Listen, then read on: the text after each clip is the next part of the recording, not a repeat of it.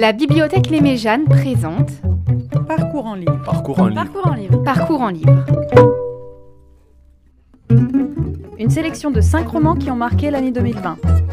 Les bibliothécaires les ont aimés et vous en parlent.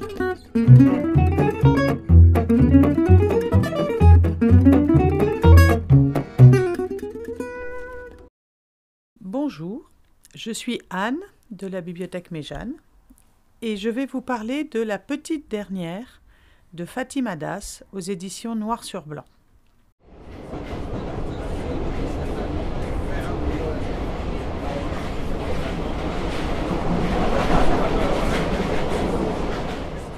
Ce roman remarqué de la rentrée littéraire, La petite dernière nous raconte, sous la forme d'un monologue, la croissance et le passage à l'âge adulte d'une jeune musulmane à Clichy.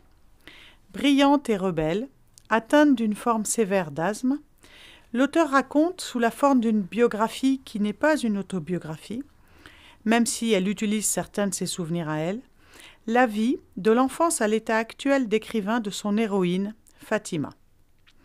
Les tenues de petite fille modèle fournies par la mère, les taloches imprévisibles du père, les sœurs avec lesquelles elle fait les 400 coups, les difficultés de l'adolescence avec ses copains, mi-voyous, mi-insolents, les apprentissages de la prière musulmane rituelle, la foi qui la comble, mais qui est antinomique avec sa sexualité. En effet, elle est homosexuelle.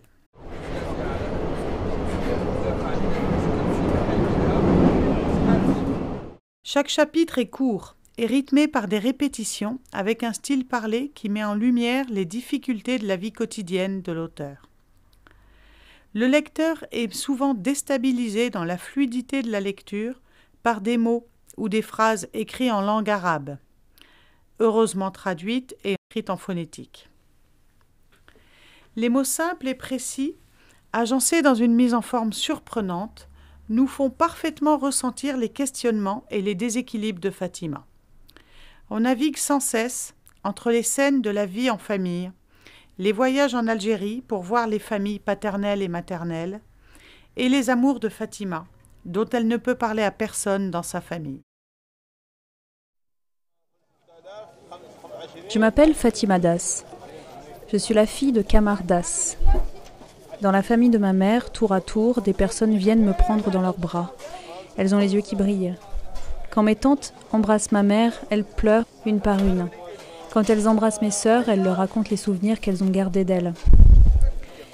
Je contemple mes tantes. J'avais eu l'occasion d'entendre leur voix au téléphone, mais j'aurais été incapable de les reconnaître. Je les appelle par leur prénom. C'est peut-être un peu Kshuma, la honte. Je veux passer inaperçu, mais c'est moi qu'on regarde. On regarde celle qui est née là-bas, en France. Celle qu'on ne connaît pas du tout et qu'on surnomme Titi, qui est grande et trop maigre.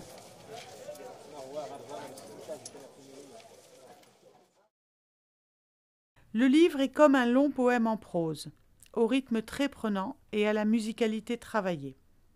Chaque chapitre y démarre par une anaphore, exprimée sous deux formes. Je m'appelle Fatima ou Je m'appelle Fatima Das. Chacune de ces anaphores définit un des nombreux visages de Fatima. Musulmane, clichoise, française, algérienne, française d'origine algérienne, adolescente perturbée, touriste, starbée, mazozia, petite dernière de la famille. Et plusieurs fois, nom d'un personnage symbolique en islam, nom qu'il ne faut pas déshonorer. Elle le répète, nom qu'il ne faut pas déshonorer, nom qu'elle a déshonoré.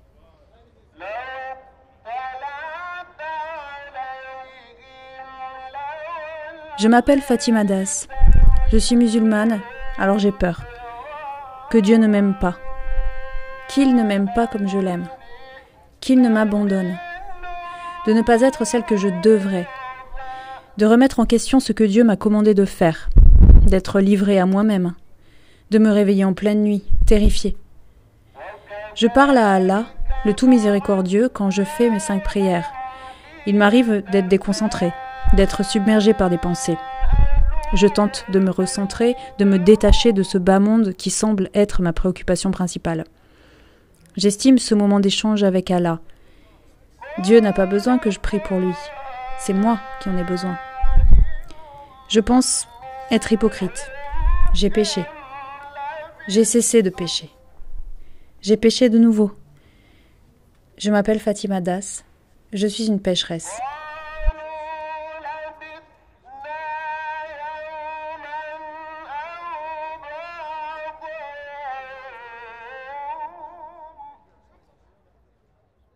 La répétition, la scansion fondent ainsi l'écriture de Fatima Das. La répétition est à travers elle ce qu'elle cherche en se heurtant à des fragments, à des définitions qui sont la forme même du livre. L'auteur nous dit cette forme s'est imposée avant même l'histoire, le retour à la ligne, le rythme court, la sensation d'étouffement que cela crée. Forme qui se dessine en éliminant toutes celles qui auraient pu être choisies à la place. Bien sûr, la petite dernière n'est ni un essai, ni un document. Mais ce n'est pas non plus un manifeste, pas un roman, pas une autobiographie. Ce n'est pas enfin un monologue, genre dont la linéarité est ici cassée en permanence. S'il fallait vraiment trouver une définition, ce serait plutôt celle de poème en prose. J'ai avant tout recherché la musicalité, explique la jeune auteure. Elle est sûrement pleinement assumée, cette musicalité. Elle donne au texte son rythme, sa densité, le moule dans lequel il coule et se coule. La forme même des phrases l'accentue. Courte, sans un mot de trop, directement essentielle et souvent elles aussi répétitives. Je voulais aller droit au but, frapper, ne pas en dire trop, dit-elle. Fatima Das, une auteure à suivre. Rencontre auteurs, lectures, spectacles. Retrouvez toute la programmation autour des ouvrages de parcours en livre sur le site internet de la bibliothèque Les Méjanes, www.citedulivre-ex.com. Mai 2021, Parcours en livre, une production de la bibliothèque d'Aix-en-Provence, en partenariat avec l'IUT Métier du Livre, sons ambiants enregistrés par Joseph Sardin de la Sonothèque et la BBC.